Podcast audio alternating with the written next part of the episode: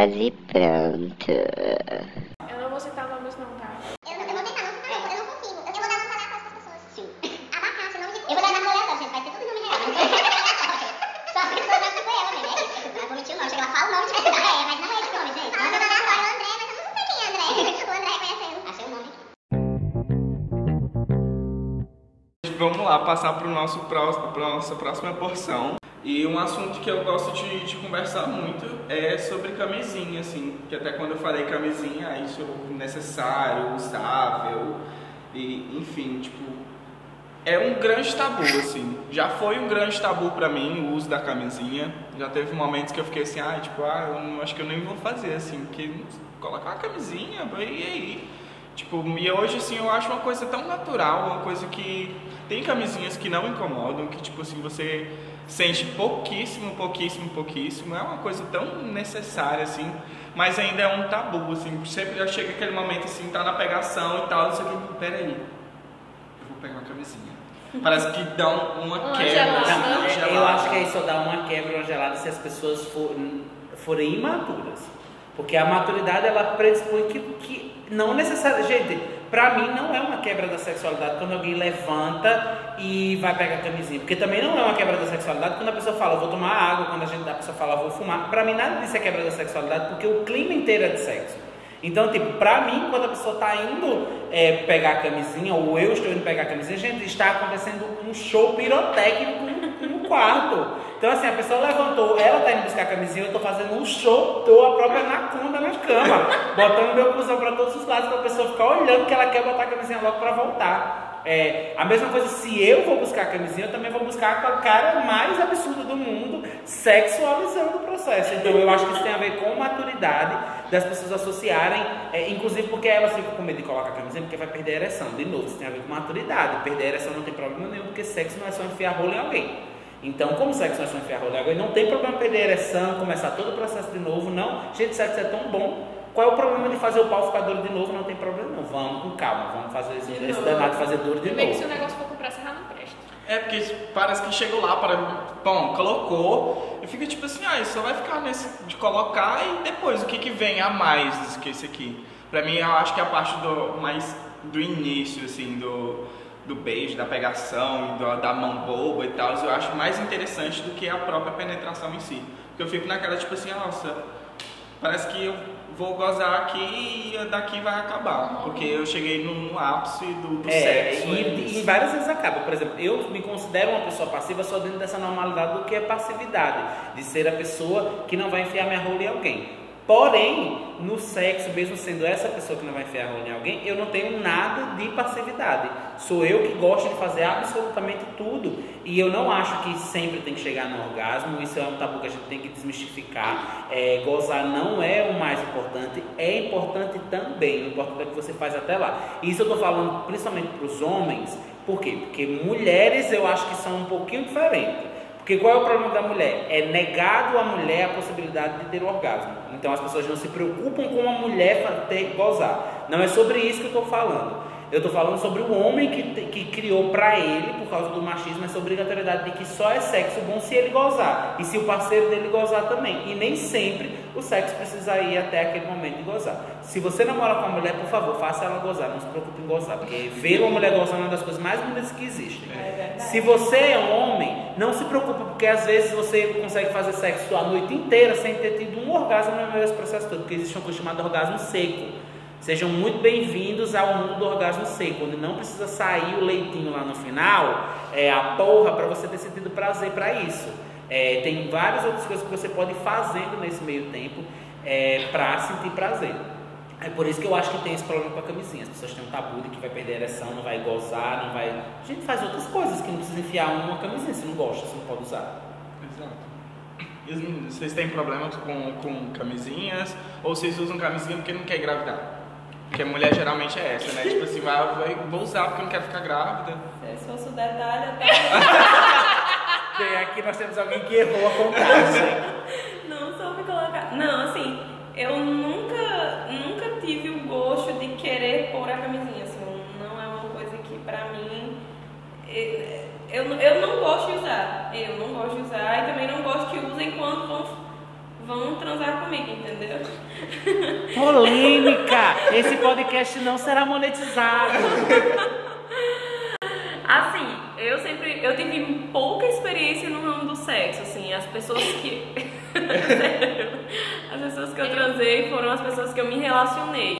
Então, como eu tinha a segurança que era meu namorado, então eu não sentia tanto a necessidade de usar a camisinha.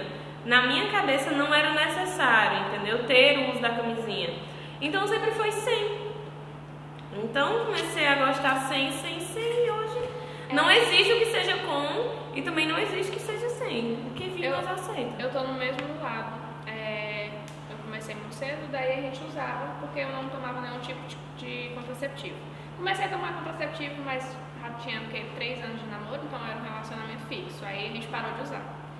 Mas aí nos intercursos da vida, a gente conhece uma pessoa ou outra, né? Um- Umas cores e outras, uns formatos e outros. Só que nessas minhas aventuras, como se dizem, extraconjugais, eu sempre é, meio que era obrigatório. Então, como a minha mãe diz, ela, minha mãe falou que eu era meio que rapariga, né? Esses dias que eu vim contar pra ela as minhas aventuras sexuais. Daí ela falou assim, então tu é dadeira, né? Eu falei assim, Acertou. Somos todos iguais. ela assim, então tu é dadeira, né? E... Mas eu tranquilizei ela falando que eu não dou. Eu não dava pra qualquer um. E mesmo se eu escolhesse, eu olhasse pra pessoa e falasse assim, eu quero dar pra aquele cara. Daí eu ia dar pra aquele cara, aquele cara tinha que ter uma camisinha. Mas em- nos meus relacionamentos fixos, a partir de- do, do ponto que a gente fala assim, pronto, a gente tá namorando, daí eu já não, eu não uso. Então, aí eu vou acrescentar uma outra camada. Eu também sou uma pessoa, o meu problema não é não gostar de usar camisinha, até porque eu boto em mim, a outra pessoa.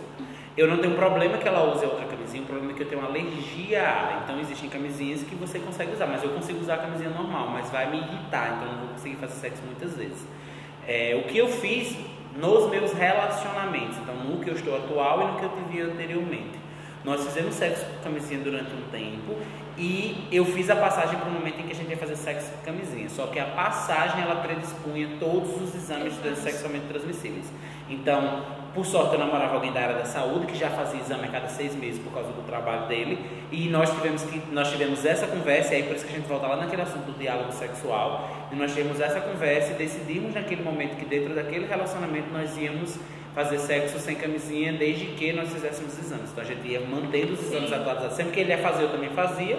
É, e, e nós fazemos relacionamento fechado. Quando a gente abriu um relacionamento que se tornou um é, relacionamento com sexo a três, é, os sexos, quando nós íamos fazer com outra pessoa, era sempre com camisinha, inclusive conosco. Então, era os únicos sexos em que nós fazíamos sexos com camisinha. Eu achei que tu abria tipo um edital de concurso pra requisitos e Mas tem quase Os isso. Para outra pessoa não é a gente fazer sexo com camisinha todo mundo. É, inclusive isso era meio estranho para as pessoas, porque às vezes sexo a três é uma viagem. É, e às vezes, por exemplo, se a outra pessoa finalizava, ela estranhava o fato de nós tirarmos a camisinha para continuar entre nós dois. Mas isso era o que era explicado. Nós dois podemos fazer sexo sem camisinha, com você não. É, então, essa é a regra para eu poder passar a fazer sexo sem camisinha. Eu não passo para fazer sexo sem camisinha se, a se eu não fizer a, a, a bateria de exames, porque eu acho muito arriscado. É, e por isso que, que e eu, como uma pessoa corna, que já levou chifre várias vezes, descobri que nem isso mais é tão confiável assim. Porque como alguém que já levou chifre, é, você não sabe onde a outra pessoa está no fundo Você da, não sabe onde ela entrou. É, Eu tenho. eu penso mais ou menos nessa, nessa mesma linha, assim. A base de tudo, de todo relacionamento bom, é o diálogo, né? Tipo assim, se a pessoa chegar e tipo, ah, nossa, eu tô interessado tal, existe a, a situação do sexo a três, que eu acho que inclusive é, chega a ser bem mais conveniente, né? Porque você tá ali, você tá por dentro da situação, você também tá participando. Mas também tem aquelas, tipo assim, ah, tô com um desejo tal, alguma coisa assim. Que tem toda uma onda por trás da, da questão da intimidade, do respeito, uma palavra, uma frase que eu não gosto, que é a responsabilidade afetiva. Que eu, eu acho, esse- eu acho Eu adoro. extremamente pesado. Eu adoro Vocês. Gente, ignora o Romário. Responsabilidade afetiva é uma exigência na vida. Importantíssimo. de responsabilidade parece que é uma coisa que tipo, te, te dá uma obrigação, entendeu? Então, se você tá numa relação está fazendo determinadas coisas com essa, essa visão de obrigação, já me, já me fico com uma pulguinha atrás da orelha. Não que eu não use a palavra e tudo mais, eu acho que, tipo assim, realmente pelo que, a, que, as pessoas falam em relação à responsabilidade afetiva, assim, tipo assim, se dedicar a pessoa, existe os outros, tá? mesmo questão de sentimental que tá ali e tudo mais, mas o ter responsabilidade afetiva que me atinge, não assim o que gira em torno do ter. Significado. É, tipo assim. É, é, que eu acho que tem uma coisa que é muito difícil nos relacionamentos é entender a diferença entre é, responsabilidade afetiva ou lealdade, que são palavras que eu gosto bastante, da, da palavra fidelidade. Eu acho que são coisas diferentes. É, embora eu não pratique nos meus relacionamentos elas como formas diferentes, mas eu as entendo dessa forma. Então, ser fiel nem sempre quer dizer que você é responsável afetivo pela outra pessoa. É mais importante que você seja responsável afetivo pela outra pessoa do que fiel. Porque qual é a questão? Quando eu sou responsável afetivo pela outra pessoa, eu tenho esse tipo de diálogo que você está tendo com o seu relacionamento. Olha, eu estou interessado em fulano, e o que, que você acha da gente fazer sexo com fulano? Isso é ser responsável afetivamente com a pessoa. Dentro de um padrão mais natural, você foi infiel porque você teve um desejo, porque você fez sexo com outra pessoa. Mas a partir do momento que houve um diálogo e uma responsabilidade com aquela outra pessoa, inclusive porque você deu o direito da pessoa não querer. E é aqui que está a questão. Eu posso ter interesse em ter alguma coisa com a Bia e eu vou contar para o meu companheiro que quero ter interesse e que ele participe daquilo. Então eu estou sendo honesto com ele porque eu sou um ser humano. E aí ele vai poder, eu vou estar dando direito a ele dizer, olha, não, não quero. E aí o que eu posso fazer? Ok, dentro do nosso relacionamento a gente não vai abrir, eu não vou poder ter essa experiência, eu não vou ter nesse momento, não tem problema nenhum, eu não vou morrer daqui a pouco. Eu acho que isso é responsabilidade afetiva, honestidade com o que eu sinto com outra pessoa, mas não está dentro da, do viés de fidelidade, porque senão fidelidade fica parecendo que a gente não pode fazer mais nada. E eu não acho que a gente não possa fazer mais nada. É, dentro do meu casamento, é, nós várias vezes fizemos sexo a três. Mas todas as vezes em que nós fizemos sexo a três era porque a outra pessoa precisava daquele sexo a três para compensar algo que ela não tinha no nosso relacionamento, mas aquilo foi algo dialogado comigo. Então eu estava completamente ciente do que estava acontecendo ali, eu fazia parte, eu sentia daquilo, eu sentia a responsabilidade afetiva, mas a fidelidade não necessariamente estava acontecendo, porque nós estávamos fazendo sexo com alguém que aquela pessoa queria. É, mas, por exemplo, quando não teve mais a fidelidade, quando se esqueceu a responsabilidade afetiva, foi quando eu não fui informado daquilo. A partir do momento que eu não fui informado de que o sexo com outra pessoa iria acontecer, aconteceu a traição. E aí não houve responsabilidade afetiva porque a pessoa não se preocupou com o meu psicológico, com a minha, com o que eu estava passando naquele momento. Então é só isso que eu acho que é difícil dentro do relacionamento, é que é, não é que as pessoas não possam ter experiências sexuais com outras, é que dentro do que eu entendo como relacionamento saudável é você conversa com seu colega, com seu parceiro, com seu companheiro, eu odeio a palavra companheiro, mas você conversa com seu parceiro sexual, com seu marido, esposa, seja lá o que for, é, e, e, ali a gente discute o que, que vai ou não fazer, com quem vai ou não fazer. E isso está dentro da ideia do que é responsável efetivamente. Eu respeito a outra pessoa, é, porque, enfim, gente, tá, traição é uma desgraça, tá? É. Deixa eu me explicar aqui. Eu era uma adolescente de 14 anos que ganhou a sua primeira galha na vida. E aí, o que, que um adolescente de 14 anos pensa? Eu não vou sair por baixo. Daí eu fiz o quê? Eu saí por cima do grupo inteiro. Eu não saí, eu subi. Eu subi. Mas aí, esse foi só no primeiro relacionamento. No segundo, eu já tava com a cabeça um pouco melhor. Levei chifre, levei chifre, mas daí também não descontei, só terminei.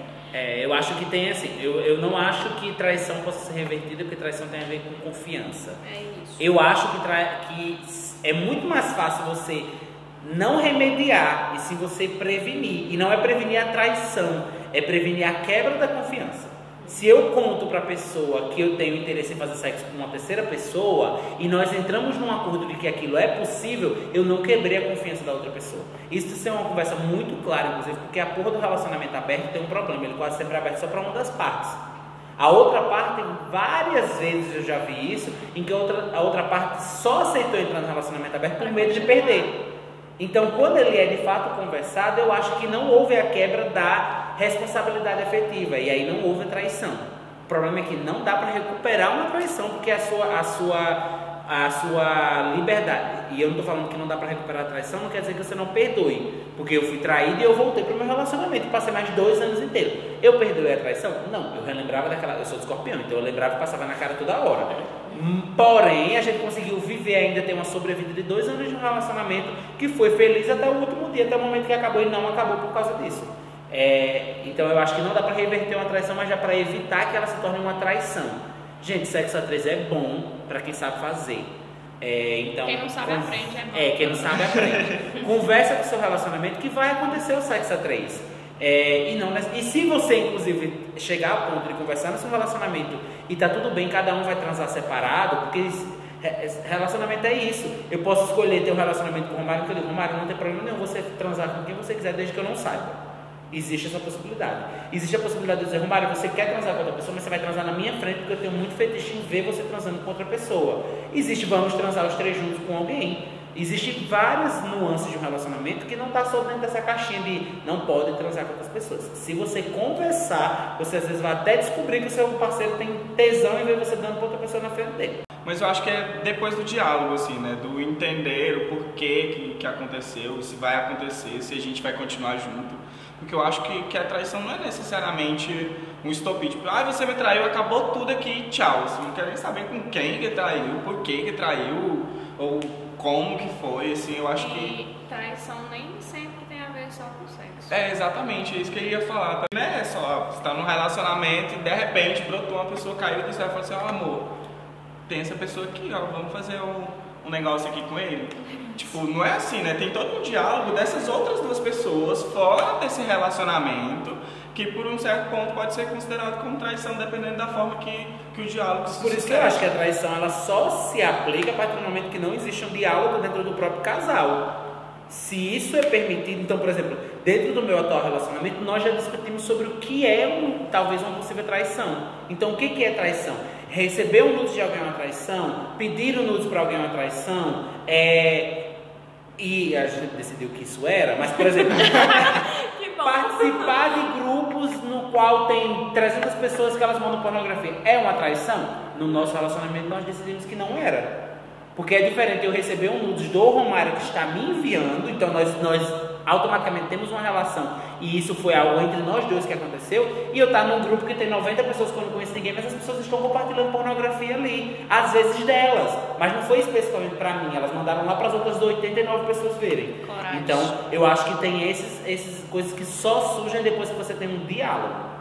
Depois que você surge e discute sobre o que é, porque a gente vai ter um monte de relacionamento, principalmente héteros, em que muitas pessoas não entendem a, a necessidade que as pessoas têm de se masturbar. Então isso surge da, da porra da falta do diálogo. Eu não estou me masturbando porque não está tendo sexo dentro do relacionamento.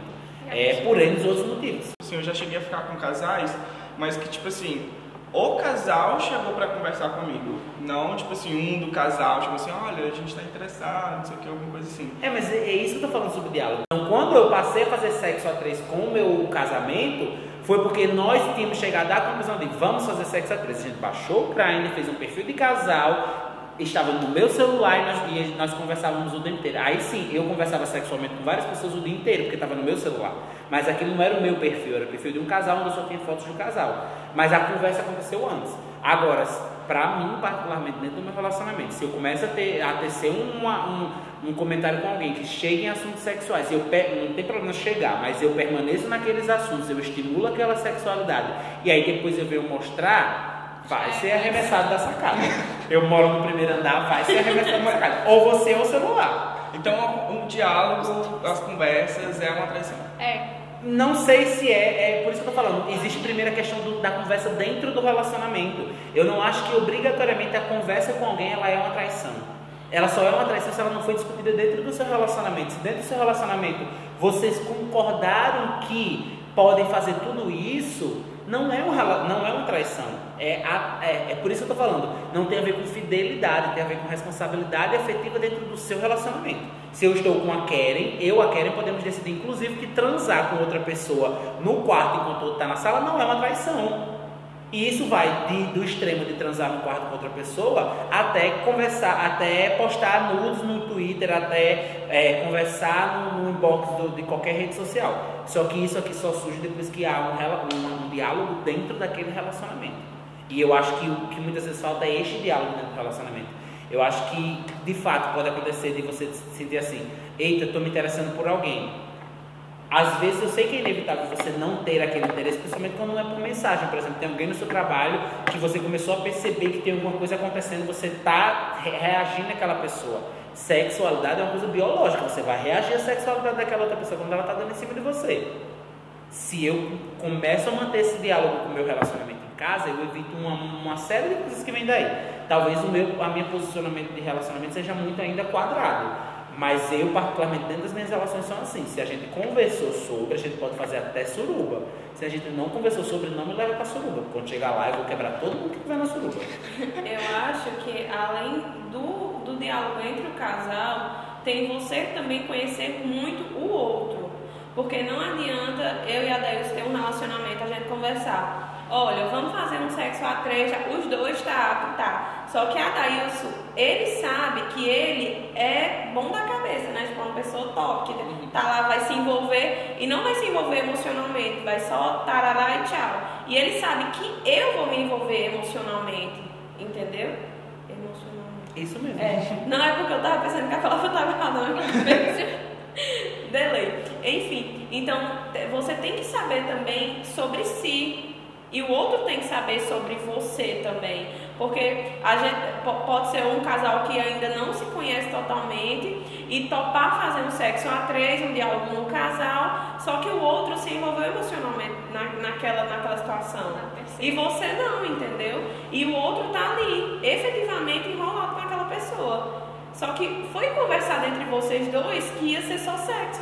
Que na cabeça dele ele está pensando. E querendo ou não, quando você está com alguém e, e, e, essa, e esse alguém está pensando em outra pessoa, ou como foi o sexo com outra pessoa, ou como foi bom estar naquela pessoa, você mesmo está machucando o seu relacionamento. Porque querendo ou não, vai começar a ter algo a mais, algo a mais, algo a mais, e seu relacionamento vai acabar. Então, além de ter um diálogo entre si, é conhecer a si mesmo e, e conhecer o outro e conversar, tá, vamos fazer tá, mas e você? Vamos entrar em você. Como é que você vai se sentir com isso? Com a sua cabeça. Você vai se envolver com a pessoa? Sabemos que você é mais fácil se envolver, etc, etc, entendeu? É conhecer assim e não só falar sobre o casal, mas falar sobre o outro e como o outro vai reagir diante dessa situação. Eu acho que muito desgaste de relacionamentos vem é, é, pensando que o diálogo tem que ser só no daquilo que está acontecendo no momento. E o diálogo tem que ser uma coisa que é muito, é, é, é, muito lá atrás. Você tem que saber como cada um reage, como eu vou reagir a tal maneira e como fulano vai reagir a tal maneira para que esse diálogo vala a pena ser conversado. Isso pode ser feito a qualquer momento, inclusive. É. Inclusive com o terceiro também, sim, né? Não é só um diálogo ali do, do casal que tem um relacionamento aberto eu tive um, uma relação com, com uma pessoa que ela tinha um relacionamento aberto, ela me deixou isso bem claro desde o primeiro dia. A gente ficou mais de três meses juntos, assim, né? Terminou porque ele queria ser muito ativo assim. tava querendo me comer demais. É, né? tava querendo me comer. Olha, você escutar ele vai saber muito bem quem que é ele. Olha, desculpa. Mas acabou foi por isso. Mas né? o, o meu tesão foi. Da Roberto. Não.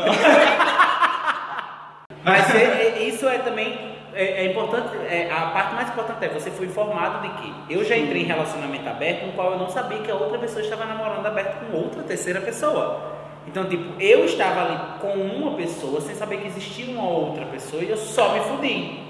Porque eu não sabia que ela estava no relacionamento aberto e eu me envolvi afetivamente. Porque a gente sempre começa um relacionamento pensando em se envolver afetivamente.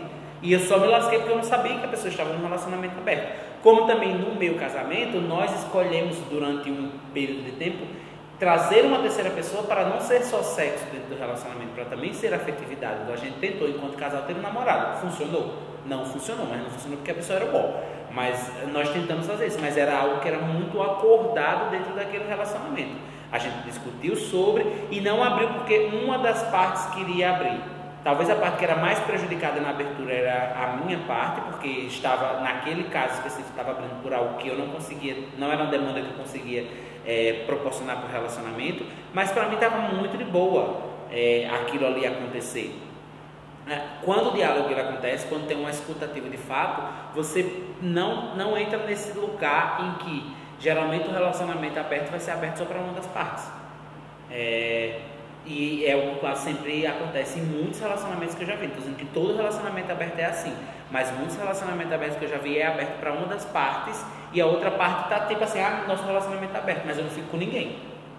Então não é aberto. Você não tinha no fundo o desejo de que aquilo fosse aberto. Você pode só ter aberto aquilo, por isso que é importante você se conhecer. Eu abri porque eu tinha medo de perder outra pessoa, ou eu abri porque de fato para mim a relação aberta faz muito sentido.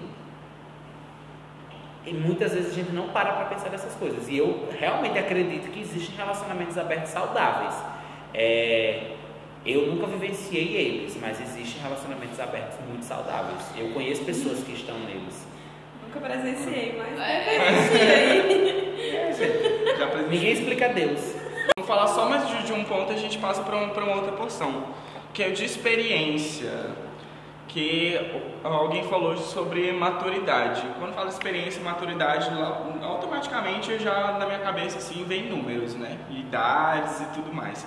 E que pra mim sempre foi um, um, um tabu assim, tipo das outras pessoas, do relacionamento de uma pessoa mais nova com uma pessoa mais velha. Como que é isso pra vocês? Pra mim não tem a ver com idade, tem a ver com maturidade.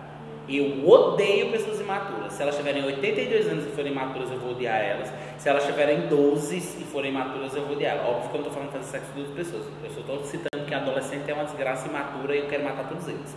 Então, assim, em geral, é, o meu problema está com maturidade. Eu já namorei pessoas que eram 18 anos mais velhas do que eu e eram absolutamente imaturas. E eu já namorei pessoas que eram mais novas do que eu e eram absolutamente maturas. A maturidade da pessoa me, me, dá, me provoca muito tesão. Então eu acho que a maturidade ela é mais importante do que necessariamente a idade. Para mim especificamente. Então eu não tenho problema em namorar com alguém de 60 anos. Se ela for madura, Ah, entendo. Eu sou basicamente isso também. Eu tive algumas experiências assim com pessoas bem mais velhas, assim, não bem mais velhas, mas geralmente são pessoas mais velhas. Eu acho que eu nunca fiquei com uma pessoa mais nova do que eu, na verdade. É a minha primeira experiência agora com alguém mais novo. Eu nunca fiquei com ninguém menor de idade, nem quando eu era menor de idade. Então, acho que a, a questão da maturidade sempre foi algo que me chamou a atenção. E até completar os meus 18 anos, eu via quase todo mundo que tinha minha idade como pessoas imaturas. Então, o meu problema com a idade delas não era a idade. Eu tinha 17 anos, eu podia ficar com elas. Eu não conseguia entender que elas eram muito maturas. Então, quando foi passando o tempo, eu entendi que, gente, não dá, pessoas imaturas. E aí eu joguei que todo mundo abaixo dos 18 anos é imaturo, então eu não vou me relacionar com nenhum tipo dessas pessoas.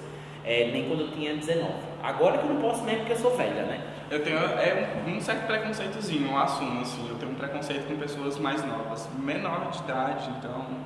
Vai nossa, não. assim, não, não vai. Eu não consigo nem falar, gente, com o povo menor de idade. Eu não falava nem com a Kelly quando ela tinha 17 Eu, anos. eu já me sinto a velha, gente. Eu tenho 19, eu já me sinto a velha, assim. Tem um 19. Garota.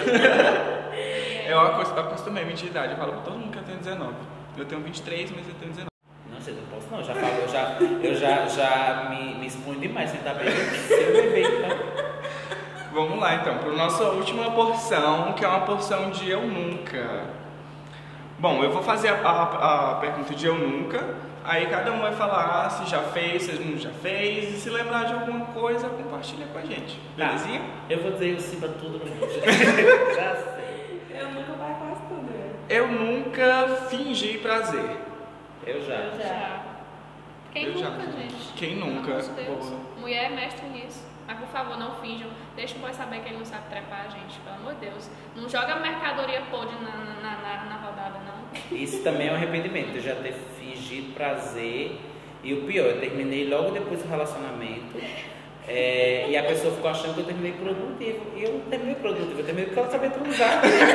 e ela não me deu sequer o direito de contar pra ela que ela não sabia transar. Ficou parecendo que era por outra coisa. Eu fiquei, ai que triste, gente, que arrependimento. Eu podia tanto ter dito pra ele, não sabia transar. Se estiver ouvindo então, Foi por manda mensagem. Que eu vou te contar um babado, que você nem sabe. E a gente não, não joga o povo assim na, na sociedade de volta sem, sem ele saber que ele fala assim, ah, você trepa mal, filho, vai assistir um vídeo, vai, vai pegar aula, contrata uma pessoa que te ensine. Não joga assim não, que quem sofre é as coleguinhas que vai depois. Pega depois. Mas eu também já tive al- algumas experiências assim chatas. Assim. Gente, quando for fazer isso, procure uma maneira bem saudável de falar isso pra pessoa, assim. Sim, Porque também. é, É um golpe. não aconselho a fingir, prazer, mas também não aconselho a falar muito de cara, assim. Chega e conversa, tipo, ah, eu não tô gostando dessa forma, vamos tentar dessa forma aqui e tal. Acho que é eu não eu acho que a gente tem que dizer com calma também. Eu, no meu caso, o problema era, era tudo que não prestava. Então era um problema, porque não prestava nada nenhuma das partes. Então, assim, não, era difícil não falar só uma parte, porque não era o ritmo, não era o gol, não, era tudo. tudo. All the- e aí depois eu fiquei pensando, talvez não é que seja que não saiba transar, é que não sabe transar comigo. Porque tem isso, é igual, é beijo e sexo.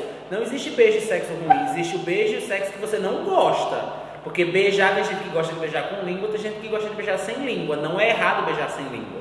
Eu só tenho que entender, a outra pessoa gosta que eu enfie a língua na boca dela? Opa, não gosta? Tá ótimo pra mim? Beijo maravilhoso. Então eu acho que tem, a gente cria essas regras de que tem, eu não sei se tem, tem gente que transa ruim mesmo, gente, tem gente que dá vontade de. É, mas acontece isso, tem muito o encaixe de você explicar para outra pessoa que gosta da língua, que não gosta da língua, que gosta do dedo. Eu odeio o dedo, então eu tenho que dizer para outra pessoa que eu odeio o dedo, porque tem gente que quer enfiar dedo em você. Eu, que sou uma pessoa que já dormi fazendo sexo, então assim, é uma história, gente, aí, babá. Já adormeci no meio do sexo. Bom, a próxima eu nunca fi- eu fiquei com um casal de amigos. Eu nunca. Não. Mas eu já. Nunca fiquei, mas quero. Não quero agora que tô namorando, mas já quis. Mas se tiver uma Fazer um swing, um swing. É, É, agora já quis, já quis. Tem, tem, tem gente que eu, que eu gostaria. Não, eu não fiquei com o casal junto. É. O casal separado, ficou com um, aí eu vou ficar Mas com outro. não eram casal, então. Eu vou ficar com outro, porque se por acaso um dia me perguntarem, eu vou ter essa história pra contar. Mas, mas eles não Se eu achar ruim a traição, o outro já joga É. Mas eles não estavam juntos, então tecnicamente não. Não, casal não, já ficaram comigo quando eu era casal, mas eu ficar com um casal. Acho que eu nunca fiz parte do sexo a três que não fosse eu sendo um casal. Eu também não. Eu nunca fiz sendo do casal. Assim. Sempre, pra mim, sempre um Menina. tabu foi. É até hoje, na verdade, um tabu, assim, porque eu nunca tive relacionamentos muito consistentes, digamos assim, pra gente chegar a conversar sobre isso. Então acho que nunca aconteceu. Já participei bastante, assim. Ó, o, meu, Uns rolezinhos felizes com os amigos. o meu era fixo, era um relacionamento fixo? Era, mas aí a pessoa criou uma noia de que, que eu tinha me apaixonado pela menina e a que a menina tinha se apaixonado por mim, que a gente só dava atenção um pra outra. Daí foi a única vez, sabe? Minha, res- minha, minha, meu emocional não dá. Eu não tenho emocional assim maduro pra essas coisas, então nunca. Ah não, gente, eu tenho. Eu só vou ter um relacionamento, tá? Quando eu estiver solteiro, podem me chamar. que fica postando faz sexo. Vai ser cortada essa parte, gente. Que fica Eu postando eu faz sexo. com Que fica postando faz sexo no, no, no Instagram, tu nunca viu, não? É porque você não faz parte da de melhores amigos, amor. Ah, eu não sigo eles no Instagram. Se você eu seguir- adoro bolinhas verdes, assim, eu me sinto tão íntimo da pessoa. A Eu pessoa também, nunca quando eu na me vida. coloco na lista de melhores amigos, eu nem conheço a pessoa. Tipo, Não. adicionei ela no Instagram, ela me bota na lista de melhores Eu não tenho lista de melhores amigos. Porque eu posto tudo ali, gente, pra todo mundo ver mesmo. Se quiser ver, viu. Eu tenho, mas não adianta nada, porque as bostas que eu posto no Insta, eu vou lá e sem querer posto pra todo mundo ver, aí eu apago do melhor Eu não posto melhores amigos. No meu caso, é que eu não sei fazer escolha. Então, sempre que eu, que eu, que eu quero fazer a lista de melhores amigos, eu fico, será que eu devo colocar essa pessoa? Será que eu não devo? Será que eu não tô traindo essa amizade, cada tirando ela? É, aí, às vezes, eu acho que eu quero, eu vou trair a amizade se eu tirar ela da lista de melhores amigos. Aí eu não consigo fazer uma lista de melhores amigos, é por isso. Enfim. Mas é isso, gente. Mas eu adoro quando eu vejo uma bolinha. Esses dias até apareceu um- uma pessoa que ele tá no relacionamento também. Aí foi automático, assim, né? Tipo, tinha colocado um story lá e tal, aí eu fui visualizando o story, depois apareceu a bolinha verde. Fiquei assim, ai gente, eu tô na lista de melhores amigos, olha que bonitinho. Eu era tão Foi abrir lá, era um semi-nude do namorado tirando a foto da bunda dele. Eu fiquei assim, gente. Tá aí, viado. Eu tenho um monte de menina, tem umas É o mesmo casal que eu falei, gente. o mesmo casal que eu falei. Porque eu acompanho, eu sento com o meu namorado e a gente acompanha, eu digo, vamos ver postar. Aí a gente senta junto e vai ver. E quando ele não tá comigo, eu tiro um print e mando pra ele. Eu digo, menino, olha o que postaram. Eu era tão burra, eu fiz, tipo assim, eu coloquei só uma pessoa no Melhores Amigos pensando que não dava pra ver a quantidade de pessoas que tem. Aí Dá eu. pra ver? Dá. Tá? Tipo assim, dá pra ver é quantas pessoas visualizou, entendeu? Aí eu Dá pra postei. você ver. É, Não, mas aí, aí não, aí eu postei, aí eu tirei print. E não sei o que aconteceu, que esse print acabou parando nos melhores amigos Aí a pessoa viu que só tinha ela como melhores amigos. Mas eu já pensei em fazer isso. Já tem hora que eu quero dar uma indireta pra alguém, que eu já pensei, eu digo, se eu fizer um grupo de melhores amigos só com uma pessoa que eu quero dar indireta, aí eu posto, não exponho que eu tô com raiva, mas a pessoa vai saber que eu sei que ela a minha história. Então eu já pensei em fazer isso. Fazer o melhores amigos só pra aquela pessoa. Mas o meu problema aqui no Instagram, inclusive se o Instagram estiver ouvindo, podia evoluir, era ter várias listas de melhores amigos. Pra você ter melhores amigos do trabalho, que aí você não fala mal do seu trabalho naquela lista. Melhores amigos, aí você exclui a família, aí tem melhores amigos sem a família. Igual o grupo do WhatsApp, que você sempre tem um grupo todo mundo junto, mas você tem um microgrupo dentro do grupo pra falar mal da pessoa que não está no microgrupo. O Isso aí a gente tem. Já já nós aqui no Instagram, o Instagram cortou a conta de todo mundo. Gente, no doutorado mesmo, eu tenho, a, tem um grupo do doutorado, aí a gente tem um outro grupo só com uma parte dos alunos de doutorado, que é pra gente falar mal das coisas que acontecem no outro grupo. Nós temos o grupo da pós-graduação com todos os professores. Nós temos um grupo só com os graduandos de artes cênicas, que a gente tira print da foto da cara do Se povo disser a cada coisa. e vai jogar. Mas por isso que quando foi no grupo lá na, na- na aula do EAD, que eu falei sobre o, o- sobre. Vocês conversaram depois, eu falei, conversem no grupo, que eu sei que vocês têm que não tem os professores. Porque lá eu sei que vocês vão dizer a verdade. Então conversa nesse grupo. Não conversa no grupo dos professores que vai mentir. Mas nesse grupo aqui só tem eu, o Romário e mais umas quatro pessoas. Mas é- eu sempre tenho esses grupos, gente. Até dentro do grupo de amigo. Eu tenho um grupo de amigo que tem quatro pessoas. A gente tem um outro grupo com três pessoas, sem uma quarta pessoa. Porque a gente ama Três muito. com as mesmas três pessoas. é. Todos os três chamavam o grupo da igreja.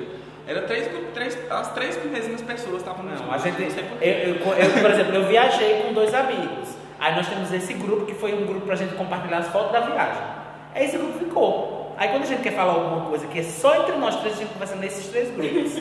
Então, assim, tem um outro grupo que tem a quarta pessoa que a gente às vezes esquece de falar com outra pessoa. Então, tipo, eu avisei que a minha irmã estava grávida nesse grupo de três pessoas. Aí depois de muito tempo, chegou esse assunto no grupo de quatro pessoas. Aí eu falei, mas como que tu não sabe? Faz três meses que eu falei que ela tá grávida, eu tinha falado no grupo de três pessoas. Porque ficou tão habitual falar nesse grupo que eu esqueci que tinha um outro grupo com outro amigo. Ultimamente anda muito habitual eu falar num grupo que só tem eu. Aí Ah, eu eu, Ah, eu falo. também tenho. Eu Chama comigo eu no mesmo. grupo. Eu chamo, o meu grupo chama Eu Mesmo. Ah, gente, No eu meu não era só eu. não. Eu tenho dois WhatsApp, um pra todo mundo e uns pra ninguém. Tipo assim, só pra mim ver os stories de todo Ah, mundo. chique. Ai, que chique, Eu eu não não consigo tenho. controlar nem o meu. Não, eu silencio eu não, todo eu não mundo, uso o outro WhatsApp. O outro WhatsApp que é assim, pra grupo normal, assim, pra grupo de faculdade, essas coisas. Beleza, o outro WhatsApp é só pra pessoas que eu quero conversar e que eu converso diariamente, entendeu? Não, não, o meu caso é, eu vejo, eu tirei a marcação de visto por último, então ninguém vê que eu vi o story da pessoa, o story vê, ninguém vê que eu vi o WhatsApp, então eu vejo o WhatsApp, eu também não vejo quem viu o meu e foda-se. É, no Instagram eu vejo, o- eu vejo todos, eu nem me importo que a pessoa vê que eu tô vendo. Eu gosto que ela veja mesmo. Vamos lá pro próximo então.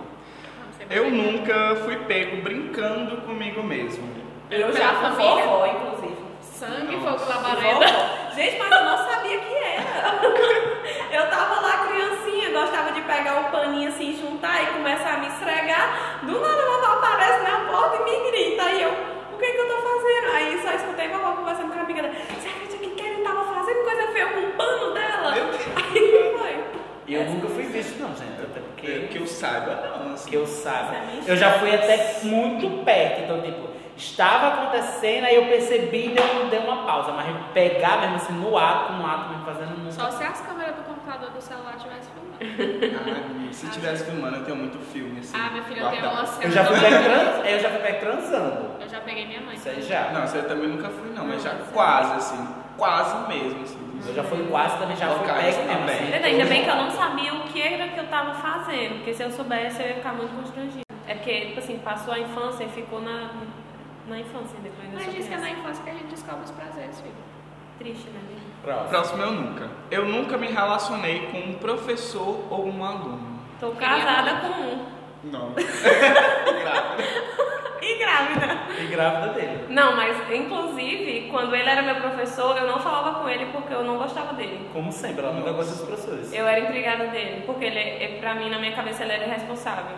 Aí eu odiava ele. Aí quando começou, na semana da quarentena, tipo assim, dois dias de quarentena, a gente começou a conversar. Aí eu comecei a ficar com ele. Aí no primeiro dia que a gente ficou, que a gente se beijou, a gente se casou e morou junto.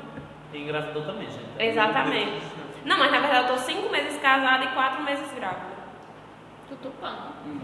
Nossa, o cara tá claramente não fala a verdade.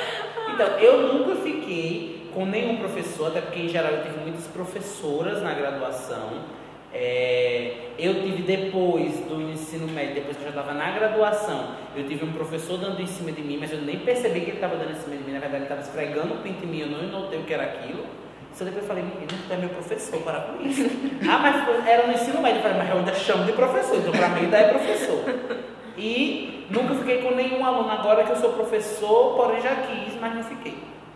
Tutupã. Eu, eu era adolescente daquelas com fogo no cu, né? Morria de vontade de ficar com professor de educação física, mas aí é aquele dilema, eu era casado, né? Mirrada, pô, mirrada, que eu era seca, que, só Deus para ter misericórdia. Seca que mostrava os ossos da cara tudo. Daí. Até porque eu acho que ficar com professor e aluno não é necessariamente um tabu se você está ficando com maior de idade. No meu caso, que só dou aula superior, não teria esse problema. Mas é, No é, caso, eu era menor de idade. eu já tive esse constrangimento de quase ficar com alguém que depois se tornou meu aluno. E aí o negócio era meio esquisito, sabe? Porque quase rolou e aí ficou aquela pessoa que era quase meu aluno. E tem que ter muita maturidade para. Se é um, um aluno, tanto da parte do aluno quanto do professor, ficou, tem que ter muita maturidade de saber separar o que acontece dentro da sala de aula e o que acontece da sala de aula para fora. Sim. Dentro da instituição, porque até dentro da instituição eu acho um pouco meio que antiético. Eu acho que o relacionamento ele não entra na instituição, entram as É. pessoas. O relacionamento não deveria entrar é, por respeito às, às funções. Sim, é isso que eu tô falando. Tipo assim, tem que ter maturidade de saber que dentro da instituição vocês são professor e aluno. Fora vocês são o que quiser, mas dentro da instituição você tem que separar. E tem gente que não consegue. Não. Próxima. Eu nunca brochei. 49 mil vezes, quase todas as vezes. Quando eu falo de brochar, a gente não é nem do tipo, descer lá, É, então perder já a vou perder a vontade, não. vontade mesmo, Não. chegar tipo assim, Inclusive, quero. empurra a pessoa. É o quê? Empurra a pessoa. Tipo assim, sai, não quero mais. Já em cima.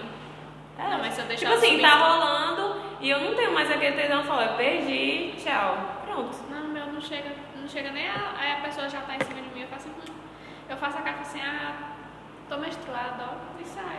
É, eu, eu já vou aconteceu as duas coisas. Já aconteceu da pessoa começar e eu no meio desistir. Já teve vezes de eu desistir e não parar e vezes de eu desistir e parar. É, A maior parte das vezes eu desisti e não parei. Isso é uma coisa que aconteceu. Mas o que é muito constrangedor é quando você vai até algum lugar para transar e aí você chegou lá não é aquilo que você quer. E aí fica aquele clima É estranho.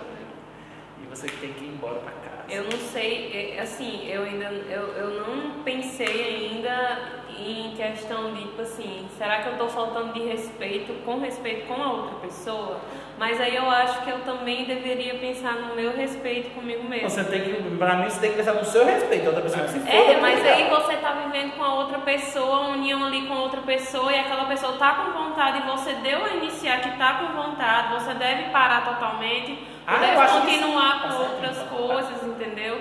Eu acho um pouco complicado assim. Eu, particularmente, eu falo assim, ó, não deu pra mim, chega, parou, tá. Só que se a pessoa ainda tá com vontade, ela quer fazer é nela mesma, assim, do meu lado, ou então quer que eu faça do, do lado, e pode até querer, pode até ser que eu volte de novo, por mim eu não acho problema. Não, isso aí eu também não acho problema não. Se a pessoa quiser várias vezes, inclusive no relacionamento no qual eu não queria fazer sexo especificamente, mas a pessoa queria, ela foi lá, se masturbou e gozou e pra dar ó, um prazer, meu nome. Também já aconteceu comigo, de a pessoa não querer fazer sexo e eu deixar muito claro que eu iria gozar porque eu queria gozar naquele momento.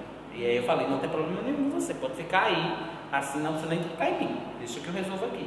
É, mas isso também tem a ver com maturidade, porque tem gente que acha que masturbação é traição, a gente já até falou sobre isso. Eu acho um idiotice, mas. Nossa, realmente. Próximo. Eu nunca fiz sadomasoquismo.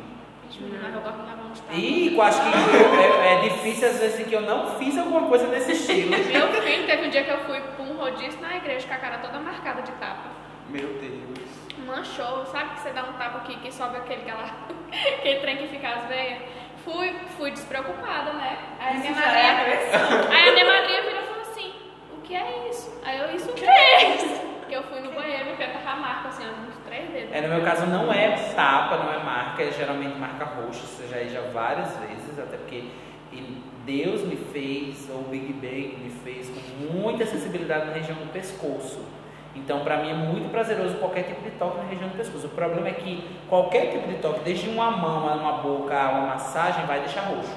Então, tipo, recentemente a menina fez uma massagem no meu ombro, ficou roxa aqui inteira assim, parecia que eu ia morrer. Então, essa região, ela, é, ela fica roxa muito fácil e eu tenho muito prazer nela. Então, é muito comum eu ficar, ter coisa de marcas roxas. Aí agora eu já falei assim, vamos fazer a parte da camisa para baixo? Faz na perna que não aparece, vamos fazer em outros Gente, agora um trem que me dá raiva é mordida. Ó, me, me bate, puxa meu cabelo, me enfoca, faz tudo. Só não me morde, não.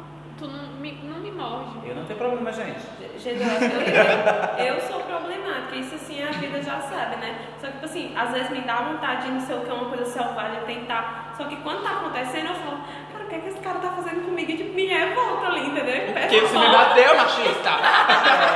Bate na minha cara, não bate- Ei, não me toca! Não, eu não tenho problema que eu não peço. Eu, meu, minha questão não é de sadomasoquismo, é que eu gosto muito de força. Então eu, eu faço muito sexo com força. Mas, por exemplo, eu, eu gosto que façam força em mim. Eu não tenho muita coragem de fazer com força na outra pessoa, embora às vezes eu perca a mão. Desculpa, amor. É, às vezes eu perca a mão. Mas eu tenho, exatamente porque eu sou grande, eu tenho muito medo de implementar força na outra pessoa e machucar ela. Mas aí se a pessoa quiser também, ah, eu sou muito velado. Ele tá bom, chupa com vontade, chupa com vontade, chupa com vontade do eu, eu falo, não tanta vontade. É Deixa com vontade. deixa minha mamila. Se- Diminui 25% da vontade. é, desse jeito. Vamos Ah, uma coisa, comigo. uma coisa engraçada, já que é pra contar coisa engraçada, nesse negócio de sadomasoquismo eu já desmaiei por causa disso. Deus Porque foi sufocamento, e aí eu, ta, eu tava no meio do negócio, e aí eu só senti quando eu. E aí eu acordei com a pessoa desesperada me acordando. Foi. Ó, Foi, mas você tava ótimo até a hora que eu apaguei. Gente, gente pelo amor de. Deus, cuidado na força, gente. É, A gente hoje em dia eu fico me policiando mais, mas eu tenho uma maniazinha assim, tô lá de boa, assim, de repente minha mãozinha tá lá no pescoço da pessoa. Aí eu fico, opa, peraí. Ah, minha filha. Gente, eu, gente, eu, eu, Gente, eu não me importo se, se a mãozinha da pessoa vem pro meu pescoço, eu não tô nem aí, eu tô nem aí. eu fico um pouco Agora- né? Não. Eu só reclamei um dia, sabe? Meu, meu ex-namorado, ele tem a mão muito grande, sabe? Aí, tamo lá, vou ver, tá, sabe quando pega bem assim, que você fica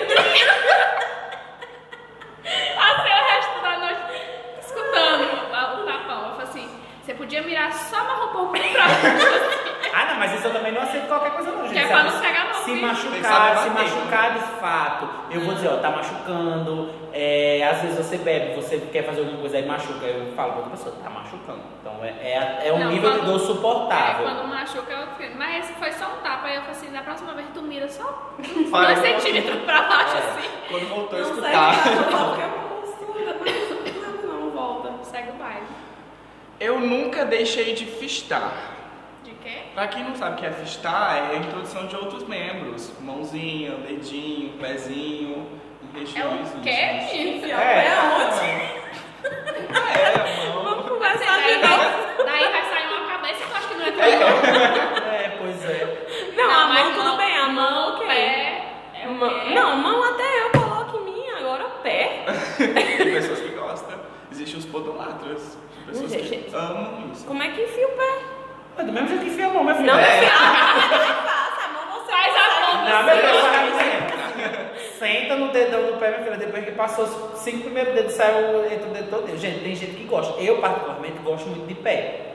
Então, eu gosto muito de pé. E eu gosto que as pessoas gostem do meu pé. Então, assim, eu, eu, particularmente, nessa resposta para o caso do fisting, já. Mas aí eu não vou entrar em detalhes, eu acho que é isso. Como foi? Gente, espera aí, sentar no dedão.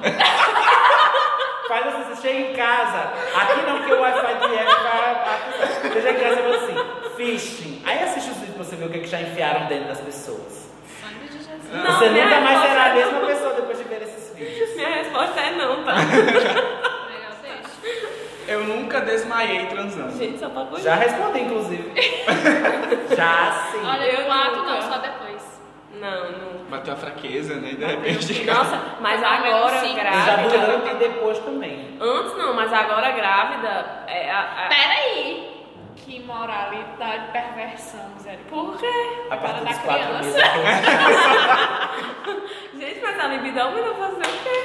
Pelo amor, gente, é maravilhoso, enfim. algumas mulheres, inclusive, recomendam. Sim, mas é muito bom, é um Não, exercício é físico. importante. Só que, é só que as posições são limitadas, né? Mas mesmo assim, sendo a posição papai e mamãe ali, você cansa. Eu tô cansando umas quatro vezes a mais, coração acelera, eu fico mesmo aí no meio. Aí eu, tá bom, continua aí assim, vai, só mantendo a É, respiração. porque e... é uma alimentação. Eu já desmaiei durante, como eu já expliquei pra vocês, depois também. Mas depois, assim, em geral, por essa questão de, de falta de ar, é, porque eu, eu esqueço de respirar, e aí eu esqueço de respirar, e aí eu esqueço de respirar, gente. Aí acabou. É a vida. Eu nunca desmaiei, mas eu já cheguei a ter ânsia de vômito. Eu já Nas minhas primeiras tentativas. Gente, eu acho que se eu, você se eu desmaiar, eu Se vou eu criar um pânico. Eu já vomitei Eu duas mais vezes, tanto por pressão, então tava muito forte, aí foi, saiu, eu, fa- eu avisei, tá demais, eu. E a segunda vez que eu tava bêbado. Então eu, eu só falei assim, só um segundo. Porque já deu muito Volta. tempo. Só virou É, e voltou. Vamos só pro canto da cama aqui. é. Eu nunca chupei o pé do boy e ele gostou. Gente, qual o problema com o pé de vocês, pelo amor de Deus? Ai, gente, eu Não, adoro isso meu ela, pé, meu ele pé fez uma bonitinho. enquete no Instagram, entendeu? Essas perguntas saíram É, da as- cabeça das pessoas que. Saiu da cabeça das pessoas, né? Nada a Gente, ver. chupar o pé. Eu já várias vezes gosto bastante, inclusive. Eu gosto de ter meu pé chupado, eu não gosto de... Eu não gosto nem de um nem de outro. Pega no meu pé só pra fazer Meu pé é bonitinho, Gente, meu, tem eu tenho tanta pé de princesa, gente, faz 31. Mas gente, mas agora não pode não, é proibido. Gente, Tem tanta coisa, por que, que eu vou gente, escolher só uma? o pé começa entrando pelo dedão, agora... Gente, mas você tem. é, Não, acho que exatamente. vai- Essa é a resposta. Ah, certa. legal. eu tenho um corpo de 1,90m de altura. Pode chupar todo ele. Por que, que eu vou me concentrar só nas partes que todo mundo faz? Aí eu acho que tem a ver com você perceber se a outra pessoa gosta ou não. Eu já estive com pessoas que não sentiam nada, então pra mim não fazia muito sentido. É, e já estive com pessoas que não gostavam de fato, e aí não se fazia. E já estive com pessoas que descobriram que gostavam muito. Aliás, já estive com pessoas que descobriram que gostavam muito, ou pessoas que gostavam, mas não tinham coragem de contar para as pessoas que gostavam, por medo, por achar que aquilo era estranho. E aí, na primeira vez que eu fui ficar com a pessoa, eu fui descendo a perna e eu fui percebendo que a pessoa estava gostando. Quando eu cheguei no pé, foi só alegria. Foi ousadia e alegria para mim. Vai chupar meu pé hoje. ah, vai, eu não quero nem saber. Eu também meio que fui descoberto, assim, tava no- lá no meio e tal, de franguinha assada, bonitinho, de repente, tipo, tipo, meu pé tava no ombro da pessoa, a pessoa tirou e fez, tipo, colocou na boca. Eu senti uma sensação tão estranha e prazerosa ao mesmo tempo que eu fiquei assim, gente, é isso que eu quero pra minha vida, olha. Eu, eu não tenho admiração por pé. então Eu não sou uma pessoa que fica vendo foto de pé. Isso pra mim não me causa nada. Mas se o pé estiver lá e estiver limpo, eu fui lá e vai a festa toda. Tem gente que tem prazer, eu já fiquei com pessoas que tem prazer na parte de trás do joelho, que é a parte que a pessoa mais tinha prazer no dela. Mas é quando a pessoa toma banho pra transar, né? Porque assim, chegou da festa pra transar. Já que é super igual, gente. Mas pra Chega transar no- tem que tomar banho. Chega Não, no mas carnaval. tem- De preferência a gente até toma banho junto, mas eu não. Eu, No caso, pra particularmente, É, eu não consigo transar com uma pessoa sem ter Se eu tomado chegar banho. numa festa, seu bebê. Eu acho que depende. Eu acho que eu não gosto de ficar com pessoas sujas, mas a depender. Eu já transei chegando direto da festa porque os dois estavam na mesma festa e aí a gente É. entendeu que ia. pra- E aí a gente, a gente fez coisas que não iam envolver o contato direto. Então assim, aí eu- nós não fizemos sexo oral um no outro porque a gente entendeu, opa, a gente tá dançando há 9 horas. Mas dá pra fazer todas as outras coisas. Você sabe que a outra. Agora assim, não é estou eu em casa, tomei meu belo banho, a pessoa chegou suja da rua. Até porque eu também já fiz isso, mas a pessoa chega suja da rua e quer ficar casada. Isso já foi um fetiche em alguns momentos da minha vida. A pessoa chegar do trabalho e você já receber a pessoa no terraço fazendo sexo. Isso já aconteceu. Se isso é um fetiche pro casal, tá ótimo. Agora. Eu sou Eu- quadrada nessa questão. Quadrada, como assim? Quadrada. Não, se eu. Se a pessoa já começou. Se eu comecei lá no negócio e eu comecei a sentir uns negócios tranca assim. Eu acho que eu preciso ir bem ali. Daí eu vou no banheiro, eu chamo a pessoa assim, vem aqui comigo. Aí eu, Ah, eu sou muito dessas. Ah, Aí eu faço a graça. tomar banho, vamos tomar um banho junto. Aí eu falo assim, eu, tô afim um- eu tô afim de uma coisa debaixo do chuveiro hoje. Aí a gente vai. Sim, Aí ah, é eu- calor, tá aqui. No calor sempre cola, gente. Ah, tá tão calor, É, vamos vamos tomar um banho, né, gente? No meu caso, eu, eu, eu comigo tenho muito mais problema do que com o cheiro da outra pessoa. Até Eu porque também. eu tenho um olfato muito apurado e eu adoro sentir o cheiro da outra pessoa. Não é necessariamente o cheiro isso ruim, é o cheiro da outra pessoa. Então eu gosto de sentir os cheiros que a outra pessoa tem. Os cheiros ruins eu não quero tanto, mas eu sinto os cheiros que a pessoa tem. Então, se ela estiver suja, eu vou estar me preocupando muito mais comigo do que com outra pessoa. Claro que eu também vou querer que ela esteja limpa e com um bom hábito, porque ninguém merece. Pronto. Eu nunca tive um acidente, lavei e voltei plena. Já? Nunca. Não, nunca tive coragem de voltar. Tipo, Foi parar aqui, pelo amor de Deus. Vai dar Eu certo. já, não. já, já fui ali, lavei e voltei. Não voltei exatamente do mesmo ponto, porque aí tudo parou, né? Começo. voltou do começo e bora. Eu nunca peidei na frente do boy. Ah, filho, mas isso é ah, pelo amor de Jesus.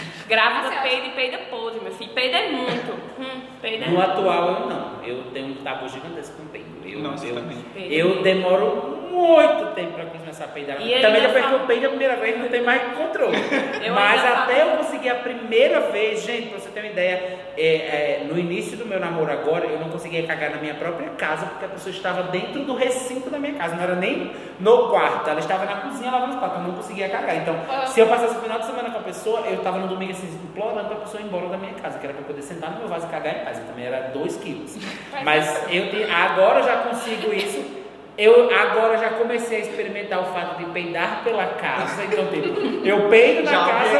a É, casa. o barulho, a pessoa vai escutar o barulho. Então, assim, peidei. Se a pessoa escutou o barulho à distância, eu não sei, mas aconteceu. Isso é uma preparação para um dia eu poder peidar na frente da pessoa. Eu peido e falo que eu peidei, eu tenho esse costume. Tipo assim, eu peido e eu falo, peidei. Eu, sim, eu, sou, eu sou daquelas traiçoeiras. Eu peido, se não fez barulho, eu deixo só a pessoa sentir. Mas isso também não é só com relacionamento, isso é com qualquer pessoa. Eu não peido na frente dos meus amigos. Quando eu saio, viajo com os meus amigos, eu viajei, passei um mês de viagem, eu tive muito problema estomacal, porque eu não conseguia usar o banheiro, porque a gente ficava sempre três no mesmo quarto, e eu não conseguia usar o banheiro, que os outros dois estavam do lado de fora do quarto. Eles usavam bem de boa e eu travado, não conseguia. Eu saio ainda falo assim, tô indo ali cagar, jazinho eu volto. Menino, e eu peido e tá, tá sendo uns peidos legal. Fala assim, aqueles que é bombar, então que ainda eu peido, falo que peido e ainda seguro o nariz da outra pessoa pra ela não sentir. É. Eu saio do carro. Ou então cheiro conheço, surdo. quando eu já conheço, eu sou essa pessoa. De dizer, então, vou, licença, bicha, que eu vou cagar. É, mas quando eu já conheço a pessoa mesmo, assim, quando eu moro com a pessoa, agora relacionamento mesmo, meu relacionamento atual é muito engraçado, porque depois que eu tava, assim, terceiro mês, eu vim descobrir que a pessoa se preocupava se eu tava fazendo cocô ou não. Tipo assim, ela tava preocupada se eu tava cagando ou não, entendeu? Então, pra ela, se eu cagasse, era bom. Entendeu? Então era. Depois que tu dá uma constipação, tu acha que quem é que vai sofrer? Toda vez que eu cago hoje, depois que eu fiquei sabendo disso, eu falo, gente, eu caguei, você sabia disso? Uma felicidade já. Eu, particularmente, não. Pra finalizar, eu nunca tive vergonha de apresentar alguém, tanto pra família quanto pra amigos, por algum motivo, assim. Não, não exatamente vergonha, mas não querer apresentar por determinado Eu motivo. tive uma situação que não era vergonha da pessoa. Dos amigos. Eu tenho. Era porque eu conheço a minha avó. E minha avó, ela foi criada num nível que vocês não têm noção eh, do macho que minha avó era. Então, tipo assim, pra ela, eu não podia namorar com qualquer pessoa, de qualquer jeito de qualquer cor. Então sempre foi um problema. Ela sempre fez cara feia pra uma pessoa preta, uma pessoa é negra. Ela sempre fazia uma cara feia enorme. Então eu tinha vergonha de expor a pessoa pra ela e a pessoa ser sujeitado a lidar com uma pessoa que olhe pra ela com indiferença, entendeu? Então, pra minha avó, eu sempre foi um problema apresentar alguém pra ela. Ela sempre gostava de fazer medo pra pessoa e dizer assim: é, tá vendo? Eu fiz medo pra ele e ele ficou branco, então eu vou fazer medo pra ele sempre. A cabeça dela era isso, entendeu? É, Não é à toa que ela agradeceu e falou assim: ainda bem querem que você engravidou de uma pessoa branca, não uma pessoa preta, entendeu? Nossa, isso então, muito horrível. pois isso é muito pai, principalmente pra mim ouvir isso, né? Eu falei, nossa, a senhora, ainda bem que a senhora é minha avó, se a senhora não fosse minha avó, a senhora ia levar um tapa agora. Eu, e isso ela ela falou na frente do Willen, né? Então foi uma coisa muito pesada. Que ela sempre, ela sempre. Minha irmã é preta, muito preta. Então ela falava pra minha irmã que ela não gostava da minha irmã. Pra minha irmã, pra ela, minha irmã não era neta dela, entendeu? Então, eu sempre tive esse problema de apresentar uma pessoa negra à minha avó, porque eu sabia que ela era muito racista. Então, pra eu não querer sujeitar a pessoa que eu tava a sofrer tal abuso também, né? Pela parte dela, de tipo assim, dela falar mal, ela fazer cara feia, ela não gostar da pessoa e deixar claro que ela não tá gostando da pessoa por causa da cor dela.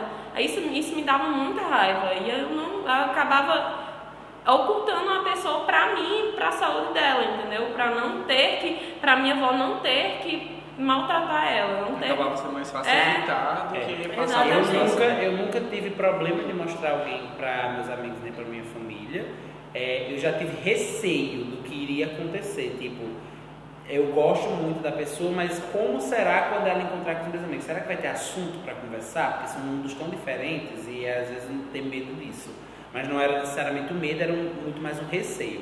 Eu já, eu já passei por muitas experiências no qual a pessoa tinha vergonha de me mostrar para a família dela, por esses motivos. Eu já, já por, por estar nessa situação da pessoa preta que vai na casa do racista. Então já tive esse problema de chegar na casa da pessoa, estar namorando com a pessoa, chegar na casa dela e ser muito mal recebido por ser gordo, por, por, por ser preto e gordo. Então já vim também de uma família muito, não de uma família, mas já estive dentro de uma, uns familiares muito racistas que eu tive esse problema de chegar lá e ser muito atacado na minha cara por ser preto e gordo.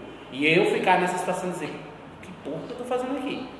É, que merda é essa? E, e, então, mas eu nunca tive a- o contrário de eu ter alguma vergonha da pessoa, não. Eu tenho muito posicionamento, do, no caso do, do companheiro da, da, da Kelly. Ah, O meu namorado, gente.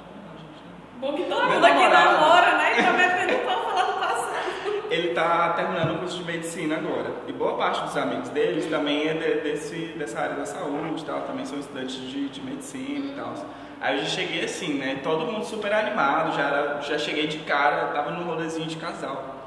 Tinha dois, casa, dois casais assim e já cheguei com, com, ele, né? Fiquei assim, tá só o rolê casal aqui, né? Aí eu fiquei. Ah, eu vou perguntar alguma coisa assim de curso e tal, né? Sei lá. E ele já vinha com, com um assunto no, no caminho falando da- das práticas dele, né? Eu fiquei, eu chegou um dado momento que eu virei em um assim, fiquei assim, nossa, todo mundo aqui faz medicina. Ele, ah, fulano ali é formado, ele é, é formado em odontologia e o resto faz medicina. Eu fiquei assim, gente, eu vou tirar da onde um assunto para poder falar com essas pessoas Eu que fazem medicina. direito. Todo mundo na- no papo, super animado lá e conversando, não sei o que, não sei o que. A gente ainda começou a jogar um jogo de RPG e eu lá naquela, tipo assim, caladinho, né? E eu Eu, falando, Sendo que você ia arrasar no jogo de RPG por fazer artes, aí ia destruindo todo o Não, porque super ação, você tipo assim, nossa, nem tô entendendo o jogo. Ai, gente, como é que faz essas coisas?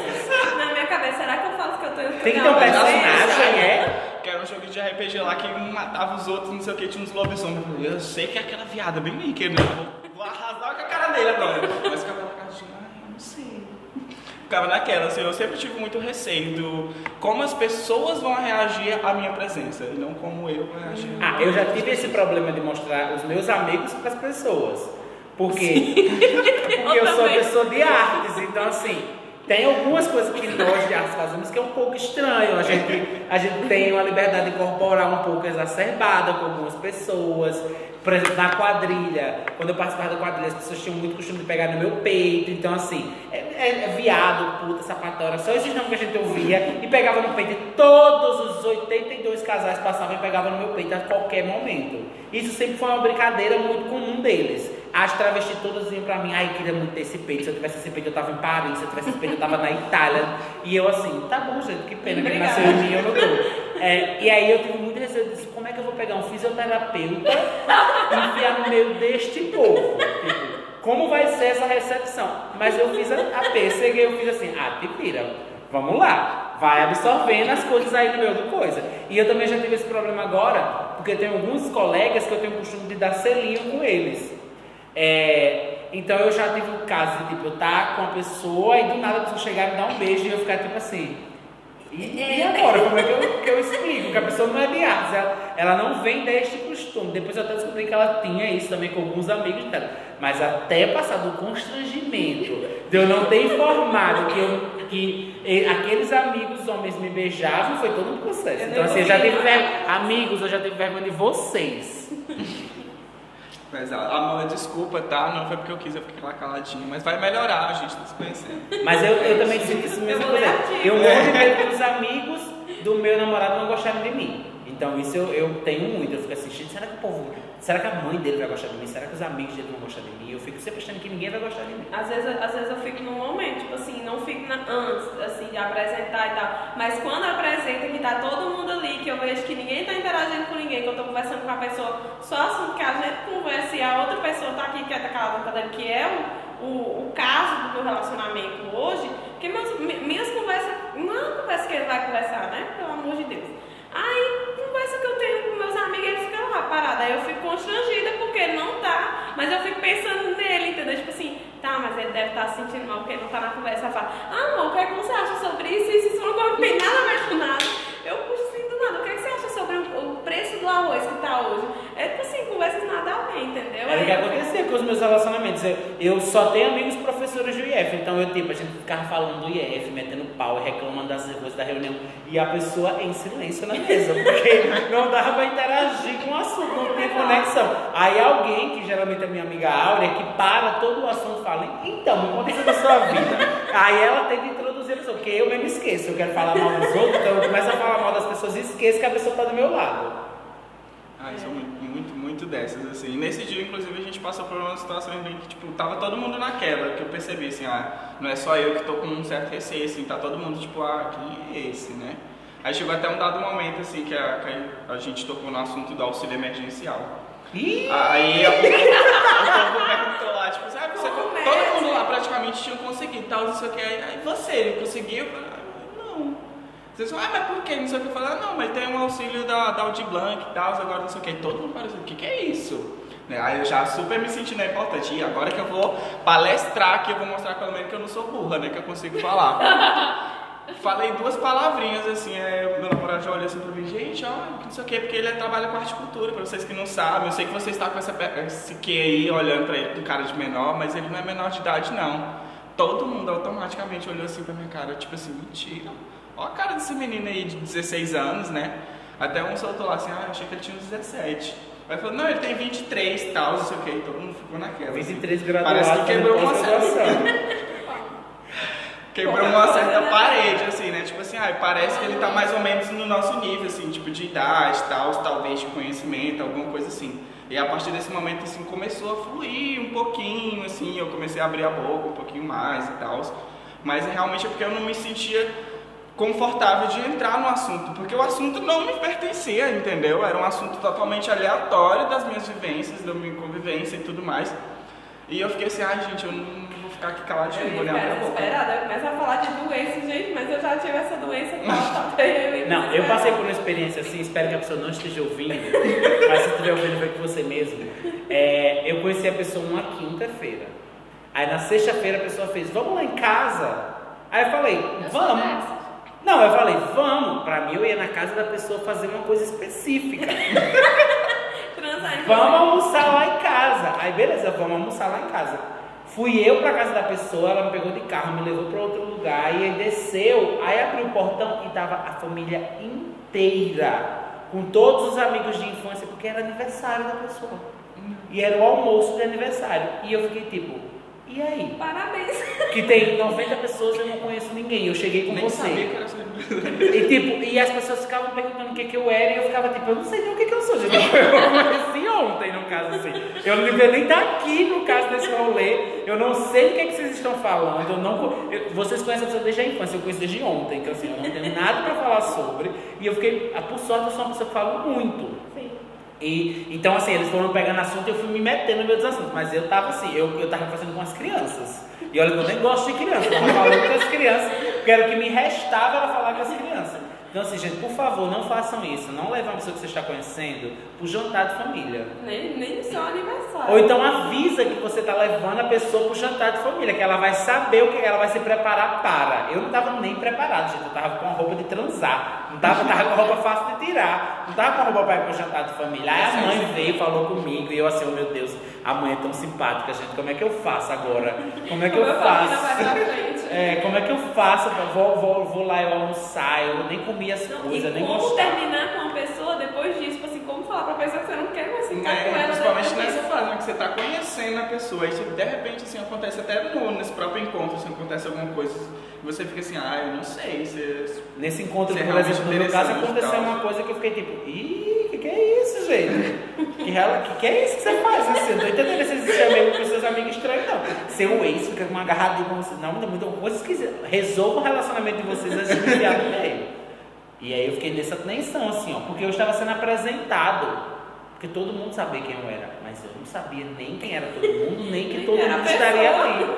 Então eu fiquei, foi muito constrangedor. Não façam isso com as pessoas. É, gente, toma muito cuidado na hora de apresentar. Não que seja crime, inclusive eu gosto, eu acho que, tipo assim, isso que aproxima mais ainda um, dentro de um relacionamento, né? Tipo, saber com, com quem que a pessoa se relaciona, com quem que a pessoa convive e tudo mais.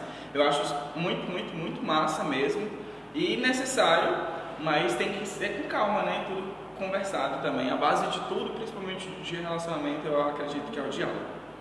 Bom, gente, eu acho que a gente falou demais já. A gente passou a tarde inteira aqui, que era um negócio para ser no máximo de meia hora, uma hora, mas já tem bastante material. Vai dar certo. fazer isso em programa. Dá mesmo? Dá Dá pra dividir com Olha, Dá pra dividir tópico e virar Tópico, sério. três programas de uma hora. Dá mesmo. Inclusive, vou pensar nisso, nesses formatos assim. Pois é, os- a única coisa que a gente conseguiu foi o do Eu Nunca. Nem conseguiu, porque era só dizer já. Não, era só isso. Não era pra dar uma palestra nem pra mudar a vida. Mas é isso, gente. Chamou três pessoas que quase não gostam de falar. Pois é. No mais, eu gostaria só de agradecer vocês. É uma iniciativa ainda, é um projeto que eu estou tentando vingar, né, desse podcast e tudo mais, mas agradeço demais, assim, por você ter, vocês terem reservado essa tarde inteira, né, que não era para ser a tarde inteira, mas acabamos ficando a tarde inteira aqui, conversando, foi muito bom. Ainda levei uns vários tapas na cara aqui de várias algumas coisas assim que eu não, não cheguei a argumentar, mas tipo assim, eu absorvi, foi tipo muito enriquecedor assim para mim, para um lado pessoal também.